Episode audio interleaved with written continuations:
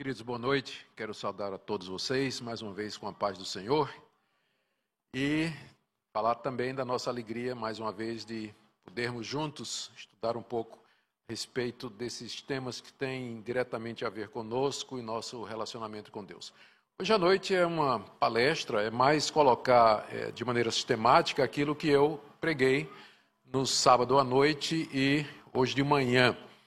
Nessas duas ocasiões, eu fiz exposição de Efésios capítulo 1 e Efésios capítulo 2, onde esses pontos aqui que nós vamos mencionar estavam presentes no texto e foram expostos biblicamente. O que eu vou fazer hoje não é exposição bíblica, isso já foi feito, mas sistematizar, organizar o que foi dito aqui historicamente, sequencialmente, logicamente, para que a gente tenha uma visão mais clara do que é que os reformados pensam a respeito desse assunto e eu poderia ter falado sobre os solas da reforma protestante, mas esses pontos aqui, eles, eles são bem característicos do pensamento dos reformados a respeito da maneira como Deus nos salva. Não é?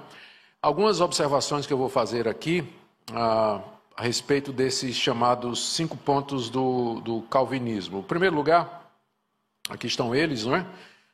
A depravação total, eleição incondicional, expiação limitada, chamar irresistível e perseverança final dos crentes. Eu vou falar detalhadamente sobre cada um deles depois.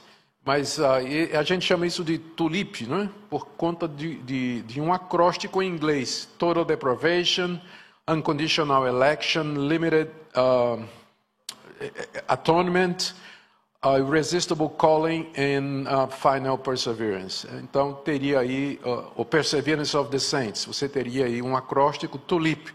E aí por isso que a tulipa ela ficou conhecida como sendo a flor dos reformados, né? E vocês naturalmente sabem qual é a flor dos arminianos. Não? É a margarida. Mal me quer, bem me quer. Mal me quer, bem me quer. Mal me quer, bem me quer. Então, foi mal, foi mal. Perdão aí se tem alguém Eu não consigo controlar esse humor horroroso meu. Mas é, tá aí, tá certo? Então o nome tulipa tem origem nesse acróstico em cima desses cinco pontos. A segunda coisa que eu queria dizer é que não foi Calvino quem escreveu esses cinco pontos aí. Apesar de ter o nome cinco pontos do calvinismo, mas não foi Calvino quem fez isso aí. Isso foi feito pelos discípulos de Calvino 100 anos depois dele, mais ou menos, né? um pouco menos. Ah, de pessoas que concordavam com o pensamento de Calvino, seguiam basicamente a sua maneira de interpretar a Bíblia e organizar o pensamento teológico, mas não foi Calvino que sentou e resolveu escrever os cinco pontos que definiriam o pensamento da reforma a respeito da maneira como Deus salva o homem. A terceira coisa que eu queria dizer para vocês é que esses cinco pontos do calvinismo não representam o calvinismo na sua totalidade.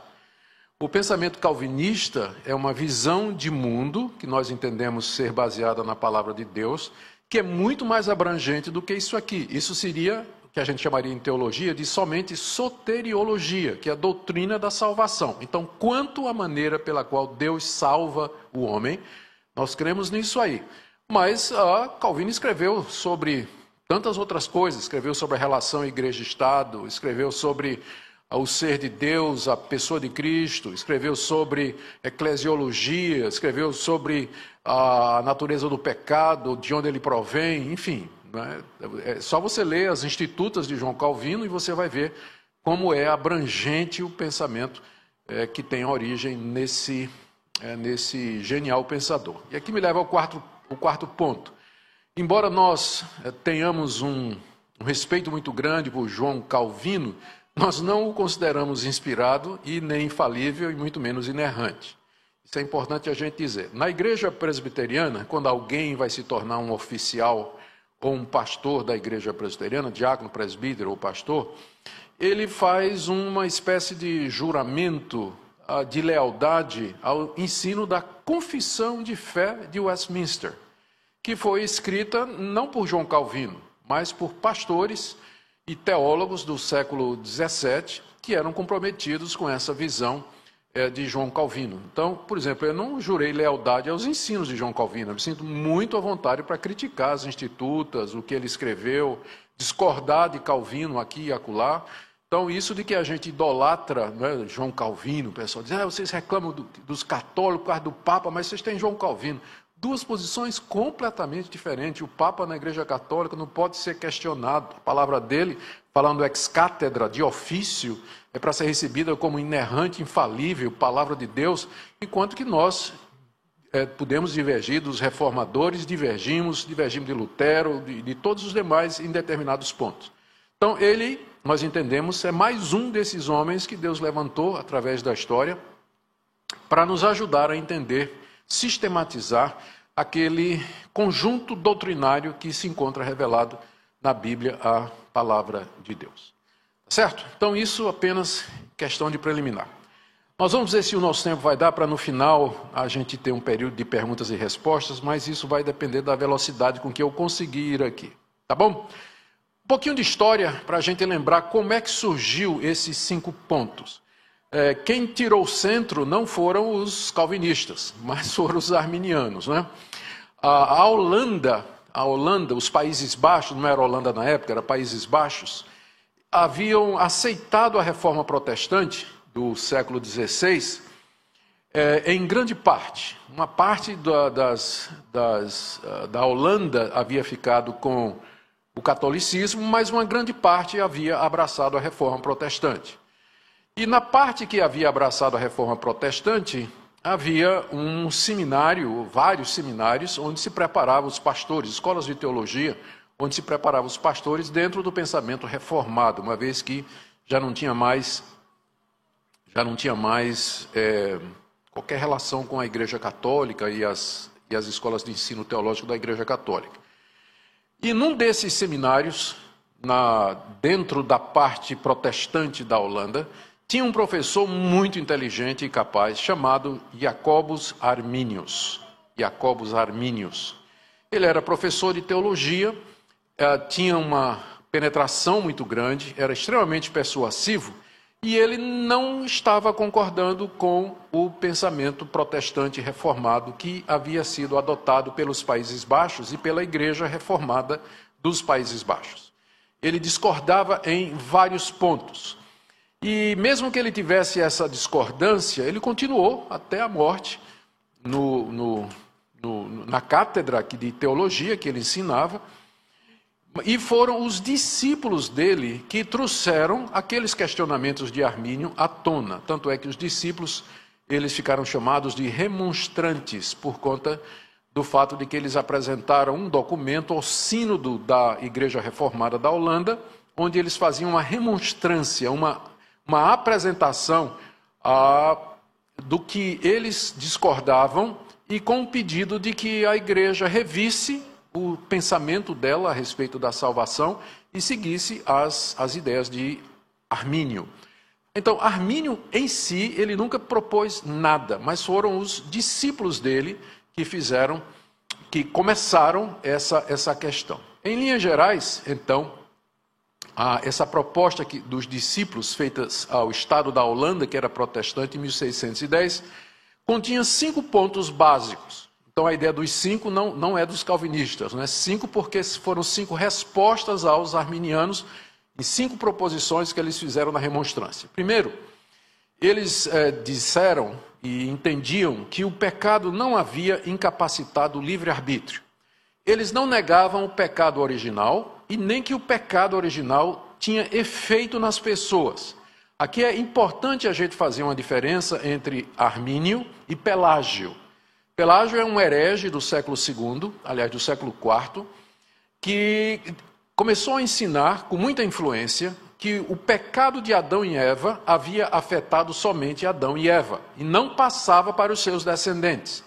Então as pessoas nasciam como uma tábula rasa, nasciam puras, nasciam inocentes, e elas então tinham completa liberdade. O arbítrio dela, a liberdade de escolha, era pertinente e inerente ao ser humano desde o nascimento. Não tinha sido afetado pelo pecado original. E, portanto, a pessoa, a qualquer momento da sua vida, ela podia tomar uma decisão para o bem ou para o mal no que diz respeito às coisas espirituais.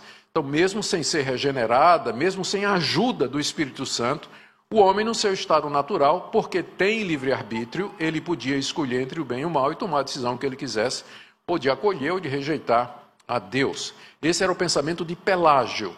Pelágio foi combatido por Agostinho, que ensinava, ao contrário, de que o pecado afetou de tal maneira Adão e a sua descendência que o homem não era mais capaz, não, não tinha mais arbítrio no sentido livre, no sentido em que Pelágio estava dizendo e que era preciso que Deus interferisse e regenerasse o homem para que o homem pudesse tomar alguma decisão com relação a Deus.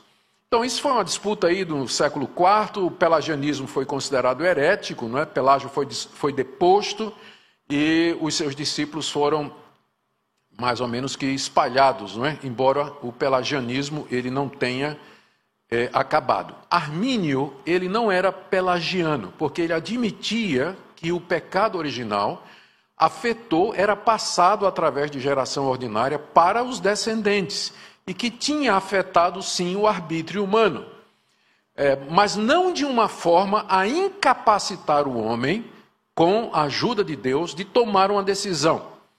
E aí ele entra com o conceito da graça preveniente. Seria uma graça que Deus daria num certo momento ao indivíduo, habilitando naquele instante a fazer uma escolha. O homem não era necessariamente regenerado, mas Deus como que dava um empurrão no homem para que ele então, usando o seu arbítrio, pudesse escolher e receber a Jesus. Então esse era o conceito de Armínio e dos remonstrantes, não é? O pecado não incapacitou o livre arbítrio, ou seja, a pessoa tinha liberdade ainda para escolher com a ajuda do Espírito Santo. Com isso, então, os discípulos de Armínio vieram com um segundo ponto. Eles não negavam que a Bíblia fala de eleição e de predestinação, porque é claro, né, é tentar tapar o sol com a peneira, como a gente viu em Efésios 1 e Efésios 2. Claro que existe, a Bíblia fala de eleição e fala de predestinação e para salvação. Só que então Armínio disse que a eleição e a predestinação, elas, a, não, a predestinação não é baseada na soberania absoluta de Deus, mas na presciência de Deus. Já que Deus conhece todas as coisas, ele olhou no futuro, viu quem, depois de ouvir o Evangelho, aceitaria Cristo, uma vez que o arbítrio é livre para fazer isso com a ajuda de Deus então, Deus viu lá no futuro quem tomaria essa decisão por Cristo, e ele então escolheu essa pessoa para a salvação e predestinou essa pessoa para herdar a vida eterna. Então, a eleição e a predestinação são baseados na presciência de Deus. Deus viu quem ia tomar a decisão, e esses são então os eleitos, não é? Então, era isso que é, Armínio entendia como sendo a doutrina da eleição e da predestinação, ela é baseada na presciência de Deus. E aí, então, vem o terceiro ponto, não é? Ah, o primeiro é o livre-arbítrio, o segundo é a eleição é baseada na presciência, e a terceira é o conceito de, Cristo, de que Cristo morreu por todos os homens. Na cruz do Calvário, Cristo morreu por todas as pessoas. Não no sentido de que ele pagou eficazmente a culpa de cada pessoa, porque aí o mundo todo teria de ser salvo. Então, Armínio não era universalista, do tipo assim, ele acreditava que todo mundo ia para o céu depois da morte, mesmo que ele dissesse que Cristo havia morrido por todas as pessoas. Então, Cristo morreu por todas as pessoas, mas não morreu por ninguém em particular. Mas ele morreu para dar uma oportunidade ao pecador. O pecador que usar o seu arbítrio para escolher a Cristo e crer em Jesus Cristo, então Deus atribui a ele a justiça de Cristo. Atribui a ele a justiça de Cristo. Mas Cristo na cruz morreu por todo mundo em geral e ninguém em particular. Porque vai depender da, da pessoa querer aceitar Jesus ou não. Então, nesse caso, Cristo teria morrido por multidões que estão hoje no inferno, estão hoje no inferno sofrendo, apesar de Cristo ter morrido pela humanidade, há multidões no inferno hoje sofrendo e padecendo. Mas a ideia era essa de que a morte de Cristo, ela foi universal. Cristo morreu por todos, para dar uma oportunidade para todos. E aí vem o quarto ponto dos remonstrantes, né, seguindo a linha dos arminianos, de que o chamado do Espírito Santo através do Evangelho e de outros meios, ele pode ser resistido. Ou seja, Deus pode querer salvar alguém, mas se aquela pessoa não quiser, ela não vai ser salva. O homem pode resistir ao chamado do Espírito Santo. O Espírito Santo chama o pecador através da pregação do Evangelho, através do testemunho pessoal, através da leitura da Bíblia, ou através de atos da providência, qualquer outro meio que o Espírito Santo queira usar para despertar e chamar o pecador. Mas o pecador pode a todo momento resistir ao Espírito Santo e morrer inconverso, morrer sem regeneração, sem arrependimento e sem fé, apesar de todos os esforços de Deus para salvá-lo. Por quê? Porque ele tem o arbítrio para isso. A condição dele de poder escolher permite que ele também possa resistir e resistir até o final. Por isso, e aí é um ponto que muita gente se equivoca, não é? Eles vieram com um quinto ponto de que nós precisamos estudar mais sobre a possibilidade de crentes verdadeiros caírem da graça. Armínio nunca disse que o crente perdia a salvação. Mas ele achava que isso era um assunto que precisava ser mais estudado à luz de todos esses pontos aí. Porque se o ser humano ele tem essa habilidade de aceitar ou não, e ele pode resistir às, ao, ao, à obra do Espírito Santo, ah, se Cristo não morreu eficazmente ou definitivamente ou particularmente pelos pecados dele, então significa que ele pode retroceder, ele pode ter, primeiramente, entrado no estado de graça e de salvação, e depois, por algum motivo, ele pode sair desse estado ah, mediante pecados cometidos, falta de arrependimento, negligência dos meios de graça, apostasia, e ele então perde aquele estado, cai daquele estado original, ah, é, primeiro, né? em que ele é, se converteu, foi perdoado, foi justificado e assim por diante. Nem todos os arminianos concordavam, não, não havia acordo entre os arminianos sobre esse ponto, porque alguns arminianos achavam que perde mesmo, é a consequência lógica desse sistema aqui. Então, dado esses pontos aí, de 1 a 4, o quinto é óbvio: o homem pode perder, ele pode escolher não ser salvo depois do processo já ter começado. Ele pode voltar atrás. Mas outros diziam não, é, uma vez que ele foi salvo, uma vez que Deus o perdoou, ele não pode mais voltar atrás. Deus vai sustentar. Então hoje você encontra esse pensamento entre os arminianos. Você vai encontrar arminianos que acreditam na perda da salvação, e você vai encontrar arminianos que vão dizer: não, o homem não perde a salvação. Então existe essa, essa possibilidade.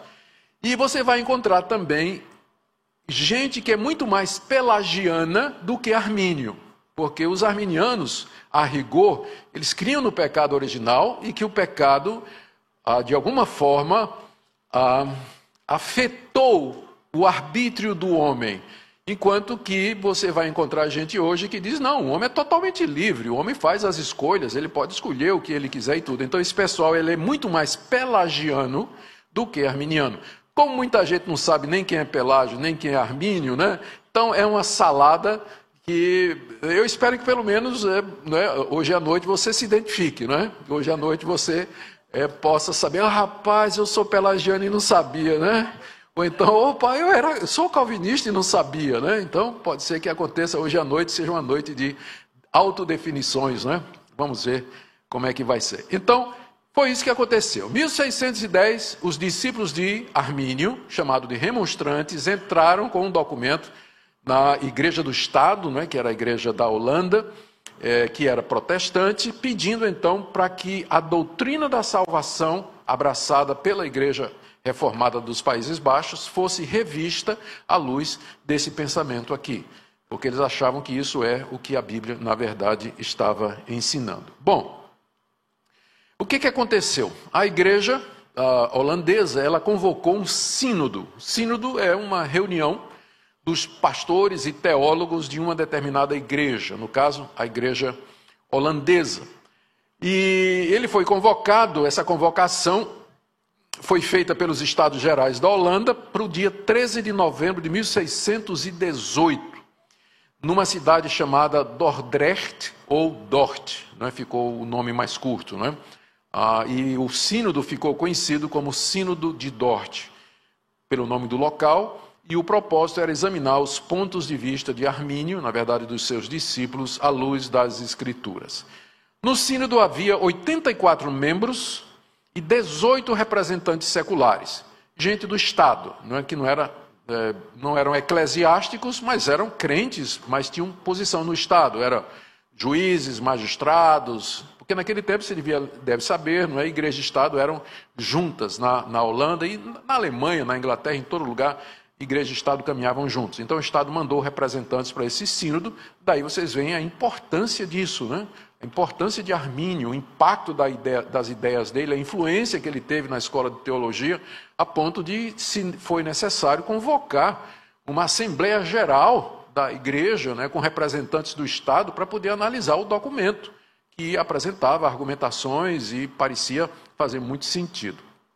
Bom, entre esses ah, 84 membros e 18 representantes, tinha 27 delegados da Alemanha Suíça, Inglaterra e de outros países da Europa. Veja a importância desse concílio. É, reuniu representantes das igrejas reformadas da Europa todo, aonde a reforma protestante havia chegado. Ah, o sínodo durou sete meses e houve 154 sessões para tratar desses artigos. Durante sete meses, esses homens se debruçaram sobre essas questões, abriram suas Bíblias, livros de história, livros de teologia, discutiram, ah, brigaram, né, gritaram uns com os outros. A, coisa rolou durante sete meses, até que finalmente, no final, eles tinham uma resposta a essas questões que ficaram conhecidas como sendo é, os cinco pontos do calvinismo em resposta às cinco objeções que haviam sido colocadas. Não é? A decisão veio na forma de cinco pontos. Ou seja, que a depravação do homem, ela é total, ela não, não afetou a totalidade do ser humano, inclusive o arbítrio, que a eleição de Deus não é baseada na presciência de Deus, mas na soberania de Deus, ou seja, é incondicional, não, não, é, não é baseada em alguma condição que Deus viu no ser humano, mas é da livre graça de Deus que Cristo, na verdade, morreu efetivamente somente pelos eleitos, não pelo mundo todo, que o chamado do Espírito Santo a esses eleitos é irresistível, é irresistível, e que por isso aqueles que foram predestinados por quem Cristo morreu e que o Espírito Santo chamou, eles não podem perder a sua salvação, eles vão perseverar até o fim. O arminianismo foi considerado antibíblico no sínodo de Dort e os remonstrantes foram disciplinados, né? Foram disciplinados. Hoje em dia a gente convive bem com os irmãos arminianos, né? A gente tem uma relação muito boa. Eu tenho colegas que são da Assembleia de Deus, batistas e metodistas, a gente se dá muito bem, desde que nós tenhamos, eh, pelo menos na base, a consciência de que nós somos salvos pela graça mediante a fé em Cristo Jesus. E a compreensão de como isso é feito, nem sempre a gente concorda, mas é o que a nossa tradição é, calvinista, reformada, crê, apresenta e historicamente defende até o dia de hoje. Esse é o pensamento das igrejas presbiterianas uh, e das igrejas oriundas da reforma protestante até o dia de hoje, uh, com mais ou menos uh, alguma diferença. Alguns são chamados calvinistas de quatro pontos, né, porque tem dificuldade com a doutrina da expiação limitada, né, que desses pontos aí é o mais complicado, né, que Cristo morreu somente pelos eleitos. Então você tem, por exemplo, grandes é, homens de Deus como William Lane Craig, que é um dos maiores apologistas ou apologetas de hoje, que é um calvinista de quatro pontos, né, ou também chamado de molinistas às vezes. Mas eu não vou entrar nesses detalhes aqui, agora eu quero já passar para ver esses pontos um por um, para que a gente entenda direitinho sobre o que é que nós estamos falando aqui. O primeiro é o depravação total.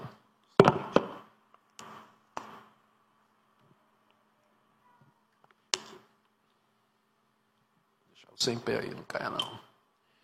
Muito bem, então vou lá para a primeira resposta que foi dada, que tem a ver com o efeito do pecado na natureza humana. Ah, como nós vimos, os discípulos de Armínio diziam que o pecado afetou ah, Adão e Eva e também a sua descendência, mas não de uma forma a impedir que o homem pudesse livremente tomar uma decisão a favor de Cristo Jesus, uma vez que a graça preveniente o habilitasse para isso. A resposta do Sínodo de Dort foi que o pecado de Adão afetou a ele e a sua descendência de maneira total. Quando ele fala de maneira total, e o termo depravação total, não quer dizer que nós somos tão depravados como poderíamos ser. O total aqui se refere à totalidade da nossa constituição. Uh, o pecado afetou minha mente, meu coração, minhas emoções, a minha vontade, o meu arbítrio, a minha consciência, a minha memória. Então, tudo aquilo que me faz humano foi tocado e manchado pelo pecado. É nesse sentido que a expressão é usada.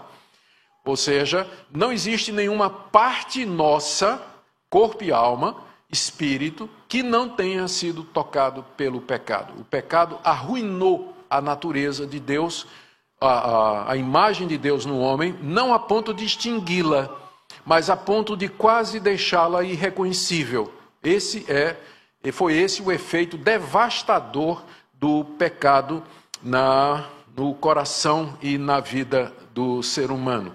E esse pecado, o pecado, o primeiro pecado, ele colocou a humanidade primeiro debaixo da culpa, então, essa culpa, ela se perpetua, ela se estende a todos os descendentes de Adão. Já nascemos culpados, não só pelos nossos pecados que nós vamos cometer, mas também pelo fato de sermos descendentes de, como quem herda uma dívida do seu pai. Ou seja, já, já, nasce, já nascemos herdando uma dívida que foi contraída pelos nossos primeiros pais.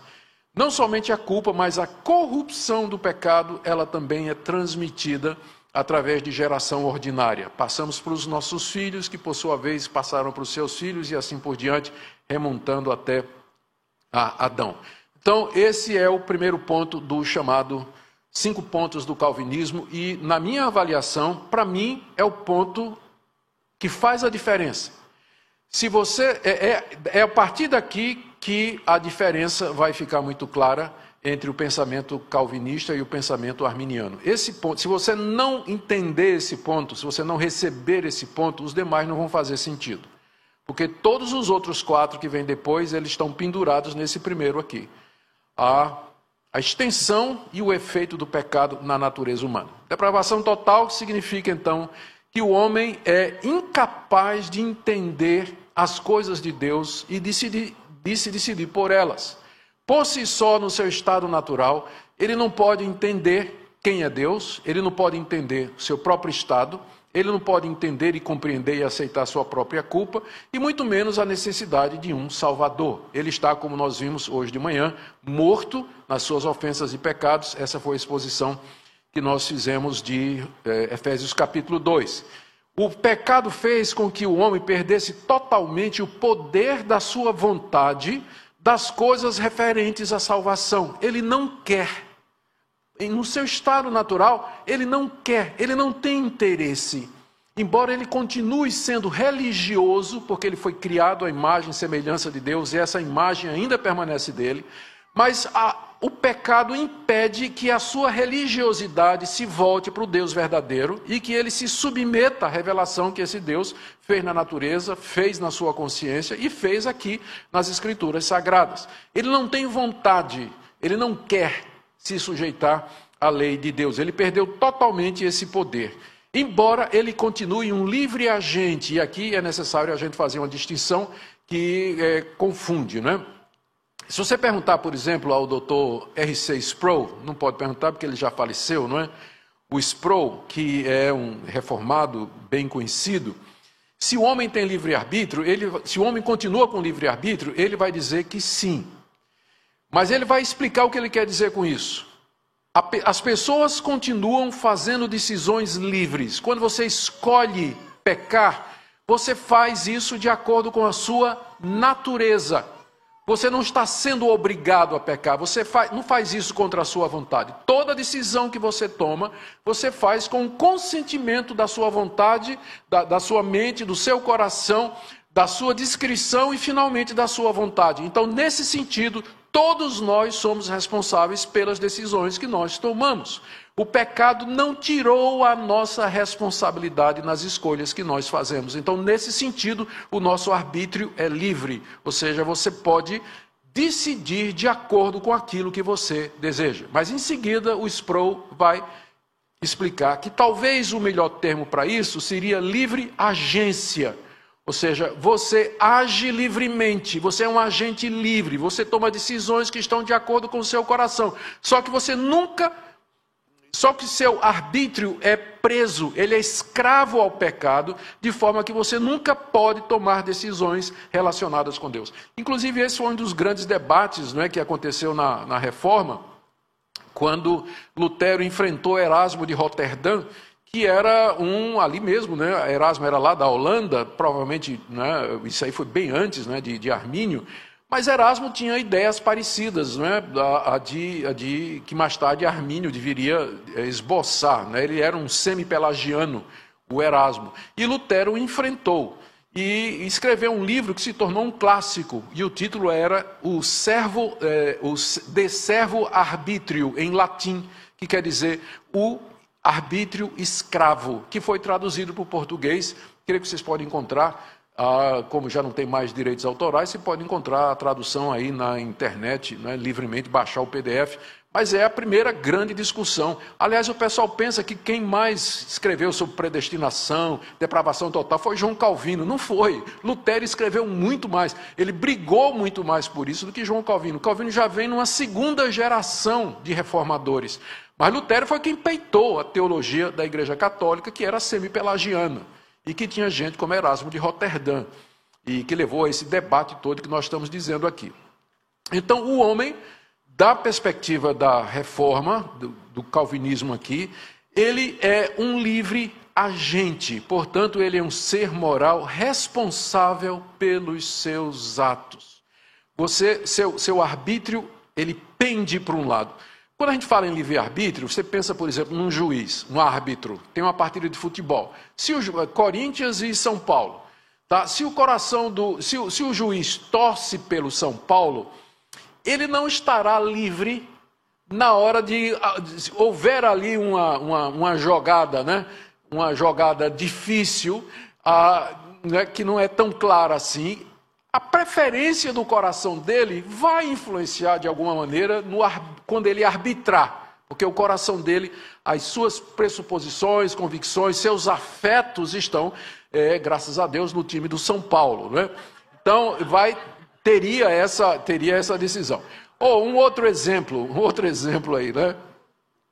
Ah, eu, é, eu, quando comecei a dirigir, não sei quem de vocês é da época do Opala, né? Meu pai tinha um Opala, e era meio velhinho, usado, tudo. O Opala a gente botava ele na estrada, no caso o Opala aqui eu, lá de casa. Se soltasse a direção, ele, ele pendia para um lado. Ele tinha um problema na barra de direção, vivia desalinhado, mas se você soltasse a direção, ele pendia. O coração do homem pende, é penso para o lado direito. Se Deus não corrigir, então sempre a gente vai pender para uma determinada direção e não é a direção de Deus. Então, essa é a visão reformada a respeito do pecado e dos seus efeitos no coração humano. O homem continua sendo capaz de decidir, mas ele, por isso, ele é responsável pelas suas decisões. Por isso que Deus vai responsabilizar por cada decisão que você tomar. Só que por causa do pecado, você não pode, você não quer, você não tem o poder e você não tem o entendimento de escolher a Deus e as coisas de Deus. É nesse sentido que as pessoas dizem não há livre-arbítrio, mas é bom explicar. Quando a gente diz que não tem livre-arbítrio, quer dizer que não existe uma decisão livre da parte do homem, no sentido de que ele pode escolher o bem da mesma forma que ele escolhe o mal. Tá? Melhor usar o termo livre agência e falar do homem como responsável pelos seus atos. Tem várias passagens aí, Salmo 51, verso 5, nasci em pecado, na iniquidade me concebeu minha mãe, Romanos 3, de 10 a 12, Paulo fala, não há um justo, nenhum sequer. Romanos 7, 14 a 25, ai de mim, quero fazer o bem, mas não consigo. Sei o que é certo, mas eu não consigo fazer. Ah, vejo em mim outra lei contra a lei do meu pensamento. Miserável homem que sou, quem me livrará do corpo dessa morte? 1 Coríntios 2, 14, Paulo diz que o homem natural não entende as coisas do Espírito de Deus. Efésios 2, de 1 a 3, que eu fiz a exposição hoje de manhã, que diz que estamos mortos, escravos do mundo, da carne, do pecado, e assim por diante. Dezenas de passagens bíblicas onde a depravação total do coração humano é exposta com muita clareza. Segundo ponto, que aí então é decorrente desse, é sobre a predestinação ou eleição. Eu vou usar os dois termos aqui como sinônimos, tá? Embora a gente já viu que tem uma diferença. Eleição incondicional. Os discípulos de Armínio disseram que a eleição é baseada na presciência de Deus. Deus viu quem ia se converter, então ele predestinou essa pessoa para a salvação. Mas o sínodo de Dort disse não, a eleição é incondicional, ou seja, não está baseada em qualquer condição que Deus tenha visto, previsto ou antevisto no homem. Ah, Deus, na eternidade, elegeu para a salvação aqueles que ele quis, com base no bom prazer da sua vontade, segundo o conselho da sua vontade. E essa escolha não foi baseada em qualquer coisa da criatura, como obras, etc., ou na presciência de Deus a respeito de quem teria fé. Deus também predestinou os meios pelos quais esses eleitos seriam salvos, chamados e salvos. Isso aqui é muito importante, né? Os teólogos de Dort, eles tiveram cuidado de explicar isso aí. Deus, aqueles que Deus elegeu, Deus também predestinou os meios pelos quais essa pessoa seria alcançada com a verdade do Evangelho e viria então a fé salvadora em Cristo Jesus. Para evitar, já dando resposta à pergunta, tá, e se Deus predestinar alguém e essa pessoa nunca ouvir o Evangelho, como é que vai ser? A pessoa vai, o eleito vai se salvar, mesmo que ele não se converta, nunca ouça o Evangelho? Resposta: não. A Bíblia é muito clara, só pode ir a Deus através de Cristo. E você só pode se salvar se você se arrepender e se você crer. Então, é, as duas coisas estão ligadas. Aqueles que Deus elegeu, Deus elegeu também, predestinou os meios pelos quais essa pessoa vai ouvir a respeito de Cristo, crer em Cristo Jesus e ser atraída para Jesus Cristo. Os não eleitos foram destinados à perdição eterna pelos seus próprios pecados. E aqui existe uma é, divisão, não, é? não existe consenso entre os reformados a respeito do que a gente chama da Ordo Salutis, né? a ordem da salvação. Por, e aí você tem dois grupos, né? vai, vai, ficar um pouquinho complicado agora, mas vamos lá. Você tem dois, dois grupos é, dentro da teologia reformada com relação a esse ponto aqui. Ó. Os não eleitos foram destinados à perdição eterna por seus próprios pecados. A pergunta é: e aqui você vai, vai ter que entender: nós não estamos falando na sequência histórica dos eventos, tá? Não, não estamos falando na sequência histórica, nós estamos falando na sequência lógica na cabeça de Deus. Olha a pretensão, olha a pretensão, né? olha a pretensão. Como é que as coisas aconteceram na mente de Deus? Então, um grupo que é chamado de é, supralapsarianos, ou que dizem no sentido de que a queda, é, lapso queda, né? Supra antes. Então, antes da queda, Deus predestinou. Ou seja, na cabeça de Deus aconteceu assim. Ele escolheu um grupo, ele primeiro escolheu aqueles que ele queria, decretou a queda de Adão e em seguida executou o plano da salvação. Tá? Então, a predestinação então seria dupla, para a salvação e para a condenação. Na cabeça de Deus, ele primeiro escolheu uns para a salvação, escolheu outros para a condenação, depois é que veio a queda, a queda do homem lá no jardim. Isso na cabeça de Deus, na sequência lógica. Então isso é chamado de supralapsarianismo, tá vendo? Um nome bonito, se você está para ter um filho aí, quiser um nome, supralapsariana. Já pensou o nome da menina, né? Beleza. E aí tem o contrário, que são os infralapsarianos. Eles dizem não. A sequência lógica justa na cabeça de Deus foi que Deus, primeiro, primeiro vem a queda do homem, pela qual toda a humanidade se perdeu, e aí é que vem a predestinação para a salvação, porque aí não precisa ter predestinação para condenação. uma vez que isso já aconteceu na queda. A humanidade, por seu pecado, toda se condenou. Então, a eleição ela é só para a salvação. A perdição e a condenação é o resultado da queda do homem. Esses são chamados infralapsarianos. Existe discussão a respeito se Calvino era uma coisa ou outra. Você pode passar, mostrar textos nas institutas de Calvino que parece que ele é, é infralapsariano, outros textos que parece que ele é supralapsariano. Ainda bem que isso, que a nossa salvação não depende da gente entender isso aí né, porque senão nós estaríamos é, condenados. Na verdade, estamos entrando aqui nos mistérios de Deus. Eu contei mais como, para vocês verem como esse assunto ele é, ele é complicado. Né? O próprio Calvino, ele diz, é, quando ele começa a tratar essa questão, ele diz que isso tem que ser tratado com respeito, com reverência e humildade. Nós estamos entrando em terreno santo, nós temos que tirar as sandálias e a gente precisa, então, ter muito cuidado com esse tipo, é, com essa doutrina. Não é? Então, Deus predestinou, eu, no caso, eu, eu me considero infralapsariano, a sequência lógica foi que a eleição vem depois da queda, né? que nós vimos em Efésios capítulo 2. Vocês estavam mortos quando Deus deu vida. Então, morte, depois salvação. Essa que eu penso que é a sequência das coisas como aconteceram, mas isso é mistério, irmão. É mistério, irmão. Vamos deixar nas mãos, nas mãos de Deus. Mas o ponto é que os não eleitos, então, estão destinados à perdição eterna pelos seus próprios pecados. Se você pede um texto, né, se você pede um texto, nós temos vários textos aqui, mas eu queria pegar particularmente capítulo 9 de Romanos, verso 14 a 18. É muito conhecida a passagem onde o apóstolo Paulo diz que Deus é, escolheu os vasos de salvação na sua paciência para mostrar a sua misericórdia e preparou os vasos de perdição para a condenação. São dois verbos distintos que indicam uma ação diferente de Deus, dando a impressão de que esses vasos de ira para a perdição, eles vão por conta dos seus próprios pecados. Em outras palavras, colocando em termos práticos, se alguém vai para o céu, é por conta da eleição e da predestinação de Deus. Se você vai para o inferno, é pela culpa dos seus pecados. Você vai para o inferno pelos seus pecados, mas se você vai para o céu, é pela graça soberana e a eleição de Deus. Então, em termos práticos, colocando de uma maneira mais, talvez mais fácil de entender, se é possível, não é? Então, você tem isso aí.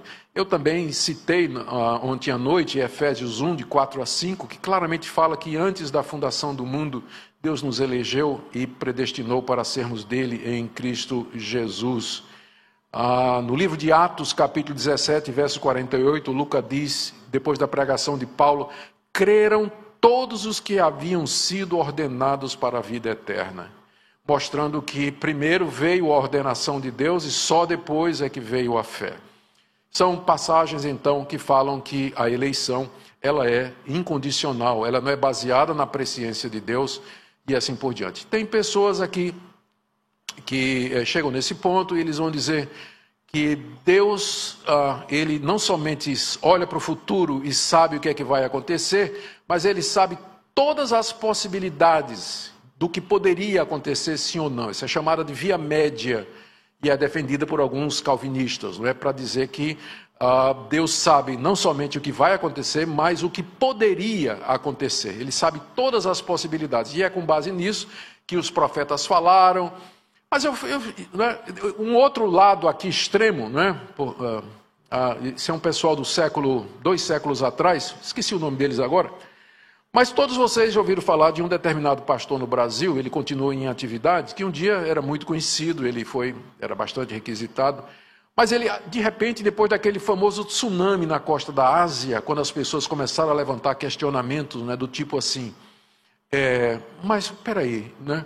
Se Deus sabe todas as coisas, por que, que ele não impediu o tsunami? Por que, que Deus deixou que tanta gente morresse, tanto sofrimento? Aquela velha questão da teodiceia, né? a questão do mal. Como é que pode haver mal num mundo onde existe um Deus todo-poderoso e bom? E levantar essa questão. E aí ele surpreendeu, esse pastor surpreendeu o mundo evangélico quando ele disse: Deus não sabia do tsunami que haveria de acontecer. Ele não estava dizendo nada novo, ele estava repetindo o que é dois, um, um tio e um sobrinho disseram, está me fugindo o nome agora. Ah, se alguém lembrar aí, me diga. Dois séculos antes, há dois séculos atrás, esse, essa mesma ideia apareceu. Deus não tem conhecimento do futuro. Deus não pode conhecer o futuro. Por que é que ele insistiu nisso aí? Porque ele foi muito coerente. Se Deus sabe o que eu vou fazer, ele estava querendo preservar a liberdade humana. Se Deus sabe o que eu vou fazer daqui a 10 segundos, então eu não sou livre. Porque daqui a 10 segundos vai acontecer alguma coisa que Deus já sabe. O que Deus já sabe significa que está fixo. Deus, se Deus sabe que daqui a cinco minutos eu vou descer e sentar ao lado da minha esposa, então eu não posso escapar disso. Isso já foi decretado por Deus. Então a onisciência de Deus acaba implicando na mesma coisa do decreto de Deus, porque às vezes as pessoas querem escapar dessa maneira, né? Não, Deus não decretou, Deus não predestinou. Deus apenas conhece o futuro. Ora, se Deus conhece o futuro, significa que o futuro é fixo. Ele sabe o que é que vai acontecer daqui a tantos minutos, então significa que já está fixo. Eu não, eu não vou poder fugir daquilo que Deus já viu. Então a única maneira de você escapar disso, logicamente, é você dizer: Deus não conhece o futuro. E aí, portanto, eu estou livre para tomar a decisão que eu quiser, porque nem Deus sabe, porque se Deus souber, já não é mais livre. Então, o pastor lá no Brasil, ele começou a defender essa teologia chamada teologia relacional. Teologia relacional. Teve respostas né, que foram dadas não somente por. que aí afetou não somente os calvinistas, mas os arminianos também, porque os arminianos acreditam na, na, na presciência de Deus, não é? E eles reagiram, teve reação. Eu, inclusive, traduzi um livro de John Frame, No Other God, Não Tem Nenhum Outro Deus, onde ele mostrava os erros desse pensamento aqui nos Estados Unidos e que acabou chegando lá no Brasil. Mas a, a verdade é que sim, Deus conhece o futuro, porque Ele decretou as coisas que acontecem. Tudo que acontece, acontece pela vontade de Deus, como Jesus disse. Não cai um passarinho no chão. Se não for a vontade de Deus, os cabelos da minha cabeça, estão ficando cada vez menos e mais fáceis de contar, já estão todos contados. Já estão todos contados. Então não há como fugir da soberania de Deus. E mesmo que você apele para a questão da presciência, no final você ainda vai esbarrar com essa questão lógica, porque se Deus sabe antecipadamente, significa que aquela decisão ela já está fixa, não é? Ela não pode ser mudada porque Deus já sabe o que é que vai acontecer. Então, a eleição, por esses motivos e outros, né, os principais são os textos bíblicos, o Sínodo de Dort rejeitou a ideia de que a predestinação era baseada na presciência de Deus e disse que ela era incondicional, ela é baseada em critérios que Deus não revelou. Não há condição para que Deus elegeu, ou seja, Deus viu quem era bonito, feio, ou, não, não tem nenhuma condição que tenha levado Deus a tomar essa decisão. Isso aí permanece nos mistérios de Deus que ele não revela, não é? Saberemos na eternidade. Aí vem o mais difícil, que é a expiação limitada. Muito bem. Ah, esse ponto aqui, o terceiro ponto, ele é uma reação do Sínodo de Dort à terceira proposta dos remonstrantes de que Cristo teria morrido pelo mundo todo e por ninguém em particular. Por que, que por ninguém em particular? Porque se ele dissesse que Cristo morreu por cada pessoa individualmente e pagou na cruz do Calvário a culpa de cada pessoa, a consequência lógica é o universalismo. Porque Deus, sendo justo, ele não pode castigar o mesmo pecado duas vezes. Primeiro, ele castigou o seu pecado em Cristo, você não quis aceitar Jesus, você vai pagar o mesmo pecado no inferno. Então, é uma injustiça muito grande, né? Você está devendo alguma coisa, alguém vem, paga a sua dívida e depois você tem que pagar a dívida também. Então, sabendo disso, disseram: Cristo morreu pelo mundo todo para dar oportunidade aos pecadores que se arrependessem, mas ele não morreu especificamente por ninguém, a não ser, e a morte dele só vale para o pecador que se arrepende, muda e assim por diante. Não é? Essa foi, era mais ou menos isso que eles estavam querendo dizer. Bom, a resposta dos calvinistas veio aqui dessa forma: que Cristo pagou na cruz de maneira completa e final a culpa de todos os eleitos somente. E aqui alguns teólogos não gostam da expressão limitada, eles preferem expiação eficaz.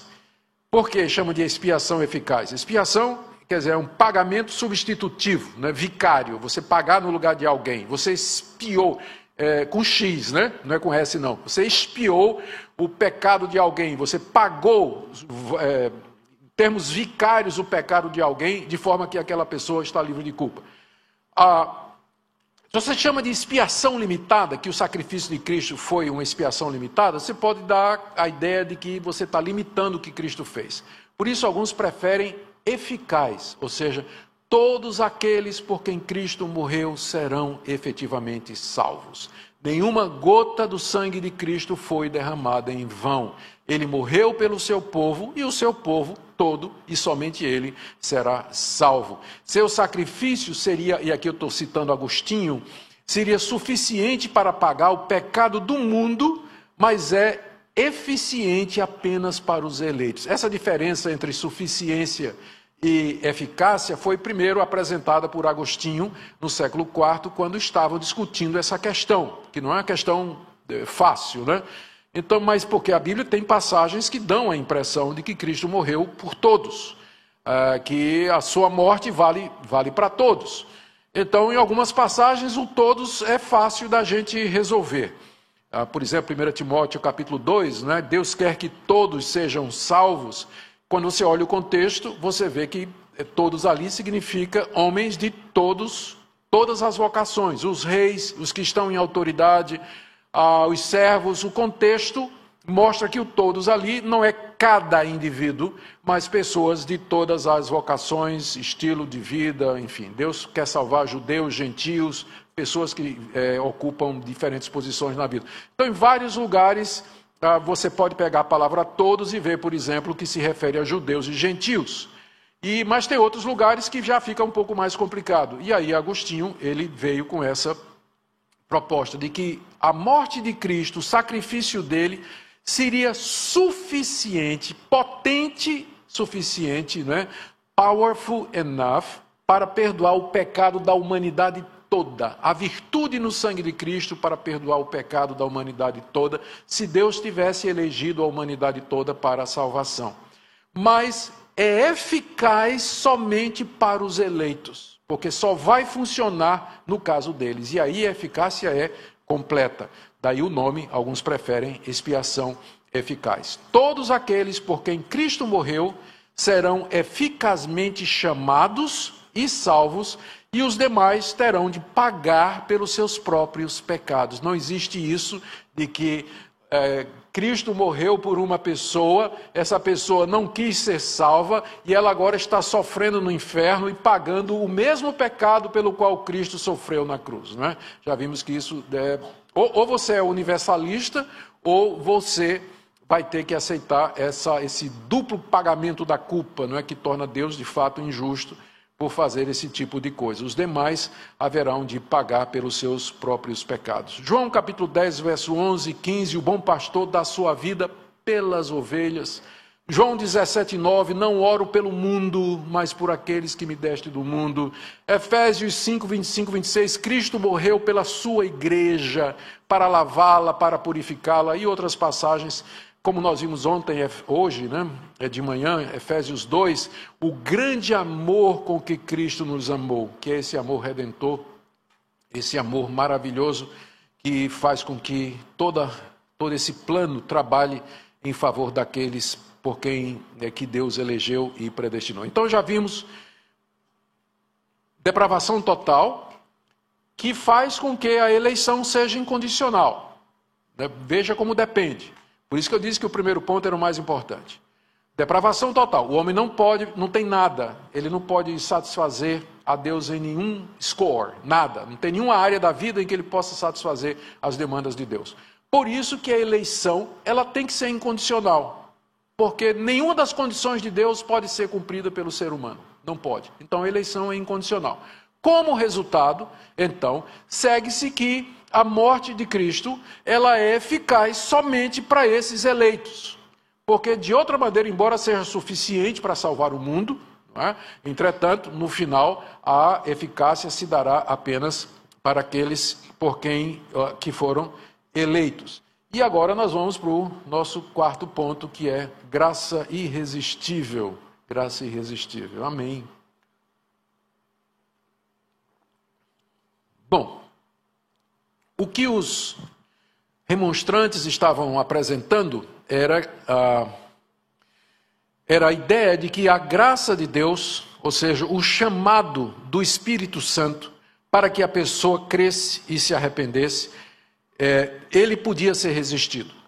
E resistido até o final, a ponto de que pode ser que Deus quisesse, ou você encontra um Deus que quer que todos sejam salvos, mas ele tem que se conformar em salvar aqueles que querem.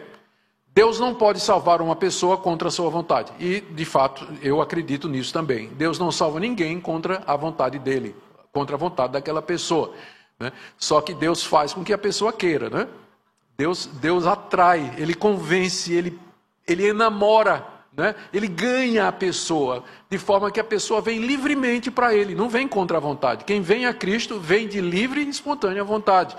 Mas ele vem porque Deus persuadiu. O Espírito Santo converteu. O Espírito Santo moveu o coração, esclareceu a mente. Né? Deus não salva ninguém contra a vontade. Nesse ponto, os arminianos estão certos.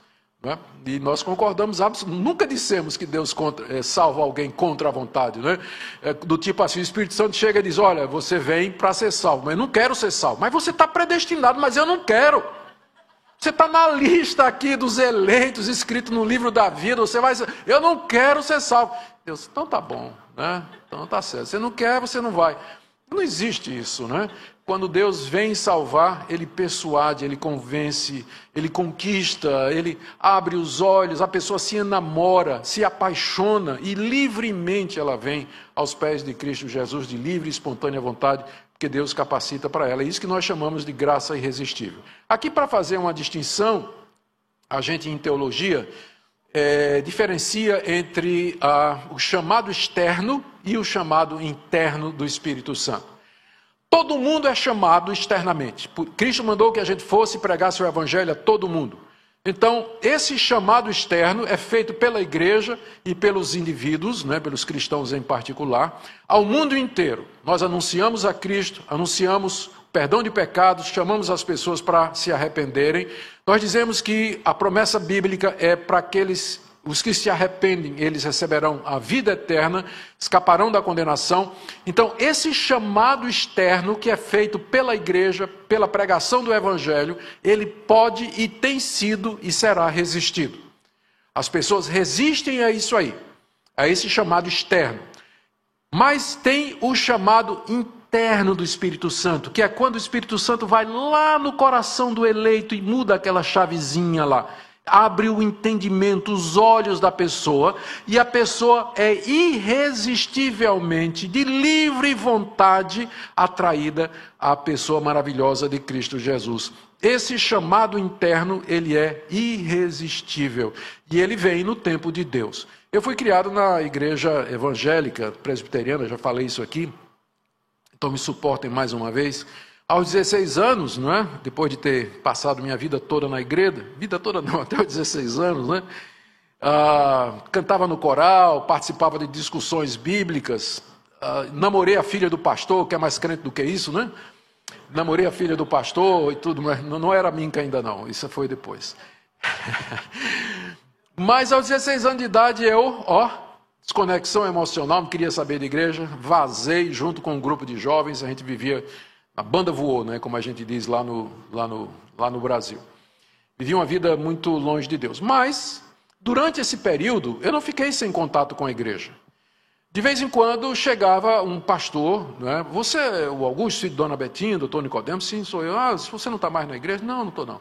E a pessoa falava comigo, né? queria, queria me trazer de volta. Vários pastores estiveram menos o pastor da minha igreja, mas outros né, vieram me chamar. Eu me lembro de um acampamento de jovens, foi um dos primeiros acampamentos do Palavra da Vida, lá em, no Brasil, ah, no interior de Pernambuco. E eh, eu, na época, estava namorando a filha do pastor, não é? Eu estava fora da igreja, mas ela, eh, nós estávamos namorando assim mesmo. E ela disse: Não, vá, pro, vá lá para o acampamento, participa, vai ser bom, tal, papai vai gostar, não sei o quê. Aí eu, no Opala, né, preparei o Opala, tal, fui lá, cheguei lá com um ronco, o bicho tinha um ronco, assim, um cano de escape aberto, né, cheguei fazendo boizinho, tal, cheguei lá. Quem pregou foi um missionário chamado Jorge Tais, E depois pregou um brasileiro chamado Vadislau Gomes, o Lau Gomes. E eu estava lá sentado e o Lau começou a falar. Lau tinha sido ateu, comunista, ele narrou a conversão dele e ele começou a falar do evangelho. À medida que ele ia falando, aí eu comecei a sentir, né? O, o, epa, né? tem alguma coisa acontecendo. Eu comecei a, a, a gostar daquilo ali. Né? E chegou um momento assim que eu digo, vou me converter, vou me converter. E eu, para não me converter, eu me levantei e saí. Saí de lá, resisti, saí, fui lá para o campo de futebol, sentei lá no meio do campo de futebol, comecei a chorar. E aí o Jorge Tais veio conversar comigo, disse, Augusto, por que, que você, eu sei que você cresceu nisso, você conhece a verdade, se arrependa dos seus pecados, Deus está lhe chamando você. Eu disse, Jorge, eu não quero. Naquela mesma noite, peguei minha mala, joguei no Opala e fui embora. Resisti, resisti. E não foi só uma vez, não. Me lembro outra vez, a gente foi assistir o famoso Richard Wurmbrand, é, que trabalhou contrabandeando, Bíblias para a Rússia. Ele veio, veio no estádio lá em Recife, muitos jovens foram lá. Eu não sei com quem eu estava namorando, alguém me convenceu a ir lá. E eu fui lá no meio, e lá estava o cara pregando, falando, mesma coisa, me levantei, caí fora, não fiquei. Eu disse: não, eu não quero. Aos 23 anos de idade, fazendo Universidade Federal de Pernambuco, empregado na prefeitura, minha família de classe média, meu Opala envenenado, já tinha uma motocicleta, sempre gostei. Tinha uma namorada que eu era apaixonado por ela, comecei a sentir um vazio no meu coração. Eu tinha tudo o que um jovem poderia querer para ser feliz e realizado. Mas começou a vir um vazio no meu coração. Nada me satisfazia mais. E aí, apesar da minha criação evangélica, eu fui atrás de misticismo, sal grosso, espiritismo, alguma coisa que aliviasse a dor, que era uma faca enterrada no peito. Até que numa noite de setembro de 77, eu desisti da minha vida. Eu disse: não, eu não, não vou viver mais, eu, não, eu, vou acabar com a minha vida. Eu sabia que meu pai tinha uma ponto .45 guardada na, no, na, na, no gaveteiro dele. Então cheguei em casa com a moto, deixei a moto, subi, primeiro andar, onde estava o quarto dos meus pais. Eu morava num, num, num quartinho embaixo. Fui lá para o quarto dos meus pais, procurando a, a pistola. Tinha a ideia de dar um tiro realmente na minha cabeça. Quando entrei, minha mãe estava sentada na cama lendo a Bíblia dela. Eu não esperava por aquilo. A mamãe estava lá. E ela viu eu chegar transtornado, transtornado ali. Disse: Meu filho, o que é que está acontecendo? Eu comecei a chorar, comecei a chorar. E ela disse: Isso é coisa do diabo. Vem cá, vamos orar. Ore. E pela primeira vez na minha vida, eu, eu senti, a, a, porta se abriu e eu elevei meu coração para Deus. E Jesus entrou a cavalo no meu coração, derrubando tudo. Saiu, entrou no meu coração. Quando eu acabei de orar, um peso de 200 quilos tinha saído da minha, das minhas costas há 42 anos, até o dia de hoje. Eu resisti até o dia em que Deus usou minha mãe com estas palavras: Vamos orar. Essas palavras entraram no meu coração. Foram as palavras que o Espírito Santo usou, dizendo: Venha. E venha que eu vou aliviar seu fardo, eu vou tirar o peso do seu coração, vou perdoar a sua culpa. E naquela mesma noite, tudo que eu tinha aprendido como criança voltou os versículos bíblicos. Gente, tinha sede de Deus, não é? Não consegui terminar o curso, né? me tornei evangelista, fui fazer seminário, larguei engenharia, nada, eu queria saber de pregar o evangelho. Ia para ia a universidade estudar, ter aula, passava o dia todo lendo a Bíblia, né? queimava, né? gaseava a aula para ler a Bíblia e orar e tudo mais. Então, é graça irresistível. Se Deus não tivesse feito isso, eu não sei onde é que eu estaria, talvez já tivesse morto até naquela noite. Mas está aqui. É isso que a gente chama de graça irresistível. Embora os eleitos possam resistir por um tempo, o Espírito Santo haverá de finalmente convencê-los mediante a regeneração de seus corações. Esse convencimento é feito sem violar a vontade do eleito, que acaba sendo conquistado e vencido pela graça de Deus. Os demais resistirão ao chamado de Deus, se mostrando indiferentes, resistentes e zombadores até o fim. Nunca eles vão aceitar o chamado de Deus pela dureza do seu próprio coração, pelos efeitos do pecado, a depravação total. Não é por isso que eu disse para vocês que tem uma sequência lógica aqui nesses pontos. Todos eles estão pendurados no primeiro, que é a depravação total. Vários textos bíblicos aí. Por último, perseverança dos santos, que é o corolário, né? que é o resumo, a conclusão óbvia de tudo isso. Se nós não podemos nos salvar por nós mesmos, se é Deus quem elege incondicionalmente, se Cristo morreu pelos meus pecados, se o Espírito Santo me regenera e chama eficazmente, é evidente que eu não posso perder, não posso cair desse estado, porque tudo isso aí, a ação da Trindade, garante a realização da minha salvação. Os eleitos haverão de perseverar na fé até o fim, sem dela decair e sem apostatar poderão cair em pecado e tropeçar. Isso é verdade. O eleito, o salvo, ele pode passar por momentos difíceis, ele pode tropeçar, ele pode errar, ele pode cometer algum pecado, ele pode sentir que perdeu a comunhão com Deus, ele perde a alegria da salvação, às vezes até a certeza da salvação, quando o pecado é grave e fere a consciência, ele pergunta: será que eu sou salvo mesmo? Como é que eu fiz uma coisa dessa? Como é que eu ofendi a Deus com isso? Só o fato de você estar preocupado, de que você ofendeu a Deus com seu pecado, já é uma prova de que você é convertido. Porque quem não é convertido, ele peca à vontade e ele não está preocupado com isso. Mas se você tem isso, não é? Essa, esse, esse receio de ofender a Deus, de entristecer aquele que tão graciosamente lhe salvou, essa é uma das evidências de que você de fato já foi regenerado. Mas eles podem cair em pecado e tropeçar. O Espírito Santo, contudo, haverá de trazê-los de volta mediante arrependimento e mudança. O eleito ele tropeça, mas ele não fica caído. O Espírito Santo, mediante o arrependimento, vai trazê-lo de volta à fé em Cristo Jesus. O eleito pode passar por momento de dúvida, incerteza e desânimo, mas nunca perderá a fé verdadeira em Cristo Jesus. Quando eu fui fazer o doutorado, fiz aqui em Westminster, ah, uma das, um dos requerimentos do doutorado, eu não sei se hoje ainda tem esse requerimento aí, é que o aluno teria que fazer é, três ou quatro disciplinas num seminário liberal, para poder ser exposto à teologia liberal, uma vez, já é um nível, não faria isso nunca, né, para quem está fazendo bacharel ou mestrado, né, mas no nível de doutorado você precisa conhecer ah, o, as outras linhas de pensamento mais a fundo, né. E aí eu fui para a terra da minha esposa, a Holanda, ah, tinha um. Nós, ah, exatamente por conta da, da influência do pai dela e do fato dela ser uma cidadã é, holandesa, então nós conseguimos ir estudar. Eu fui estudar um ano e meio num seminário extremamente liberal. Para vocês terem uma ideia, o meu orientador, ele não cria que Cristo tinha morrido para salvar ninguém. Ele dizia que Cristo morreu para dar o exemplo. Ele não morreu por ninguém, não tem salvação vicária. Esse era o meu orientador.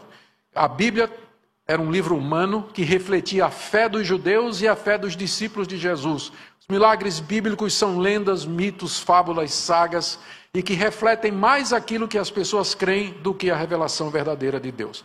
E esse homem, quando descobriu que eu estava vindo de Westminster e que eu era um conservador, ele, de propósito, eu não posso pensar de outra maneira, se eu estou errado, Deus me perdoe.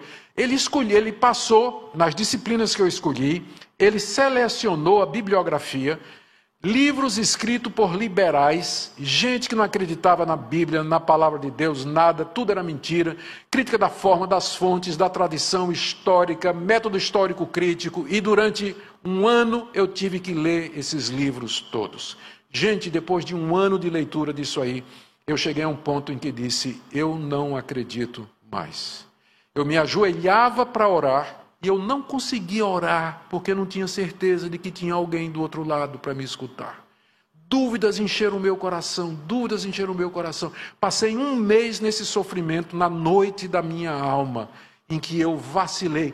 E finalmente eu resolvi ligar para meu orientador aqui nos Estados Unidos, um homem de Deus, extremamente culto, piedoso. E eu disse: Olha, por favor, eh, professor, eu estou passando essa situação aqui e tudo mais. Ele disse: Quais são as dúvidas? Eu disse: Olha, isso aqui, esse professor aqui diz isso, esse autor aqui diz isso. Ele anotou. Depois disse: Olha, você vai ler o seguinte: você vai ler esse livro, você vai ler esse artigo, escrito por gente tão capaz quanto, só que apresentando uma resposta a isso aí. E foi uma libertação para minha alma e para o meu coração. Mas uma coisa eu me lembro durante esse período de dúvidas que eu passei: eu não conseguia abandonar a Deus. Eu não conseguia virar as costas para Deus e tomar uma decisão definitiva. Eu sou ateu. eu renego o cristianismo, isso tudo que eu aprendi até hoje, isso está errado. Dúvidas tremendas no meu coração e na minha cabeça. Eu escapei raspando de ser ateu. Por quê? Porque a graça de Deus me preservou. O eleito, ele pode passar por momentos de crise, de questionamento, mas ele nunca vai virar as costas para Deus definitivamente. Ele nunca vai perder, conseguir abandonar a Deus em quem ele é, crê pelo poder de Deus. É o que diz aqui, não é? Isso somente porque Deus sustenta e não pelo poder ou virtude deles mesmos. Aqueles que abandonam a fé em Cristo, de maneira final, nunca foram regenerados e salvos. Não é que eles perderam a salvação, é que eles nunca foram. Como João diz lá na sua primeira carta, no capítulo 5, eles saíram de nós para mostrar que não eram dos nossos, porque se fossem de nós, teriam ficado conosco. E Jesus disse que o Pai que lhe deu os seus é maior do que todos e ninguém pode arrancar-lhes das suas mãos. E aquele que é eleito de Deus, que está dentro dessa condição aqui, ele vai perseverar até a morte na fé, ainda que isso signifique uma vida de altos e baixos, provações, tribulações, sofrimento, questionamento. Isso aqui é muito importante. Gente, já são oh, já passei muito do tempo dado aqui pelo pastor. Então, mas em resumo, isso aqui é o chamado, é, vou voltar aqui, aquilo que nós chamamos do início de os cinco pontos do calvinismo. Fechando com um resumo muito rápido, não foi Calvino que escreveu, representa apenas um ponto do pensamento reformado, que é a doutrina da salvação, e ela esses cinco pontos eles têm como propósito não desencorajar você, mas para mostrar a você a glória de Deus e que esse é o evangelho que salva pecadores. Salva pecadores. Que você veja o seu estado atual, reconheça a pecaminosidade do seu coração e veja que se não for a graça de Deus e o poder de Deus chamando você, atraindo você, você jamais estaria aqui manifestando a sua fé em Cristo Jesus. Essas doutrinas, quando corretamente entendidas, elas humilham a gente. Eu não conheço nada que me humilha mais do que isso aqui. Que eu vejo que isso aqui, eu não sou nada, nada. É só a graça de Deus, só a misericórdia. Se Deus não tiver misericórdia de mim, eu estou perdido. Não tem nada em mim. Não conheço nada que humilhe mais. Não conheço nada que me dê mais coragem para pregar o Evangelho, porque eu sei que Deus tem eleitos e Ele vai chamar os eleitos através da minha pregação e do meu trabalho. E é o que me dá confiança no meio da tribulação e do sofrimento, porque eu sei que Deus vai me segurar até o último suspiro meu aqui nessa vida, ainda que eu passe por momentos de grande dificuldade e de angústia. Papai e mamãe, não desista do seu filho. Não desista do seu filho. Olhe para o seu filho. Eu, minha mãe, né? minha mãe é minha mãe duas vezes. Me desviei aos 16 anos de idade ela me ganhou de volta quando eu tinha 23. Nunca deixou de orar por mim, minha mãezinha. Então, enquanto tem vida, tem esperança. Ore pelo seu filho, pelo seu marido, pela sua esposa que não é crente. E saiba que Deus é poderoso para transformar e mudar qualquer pessoa. Esse é o poder do Evangelho. Amém?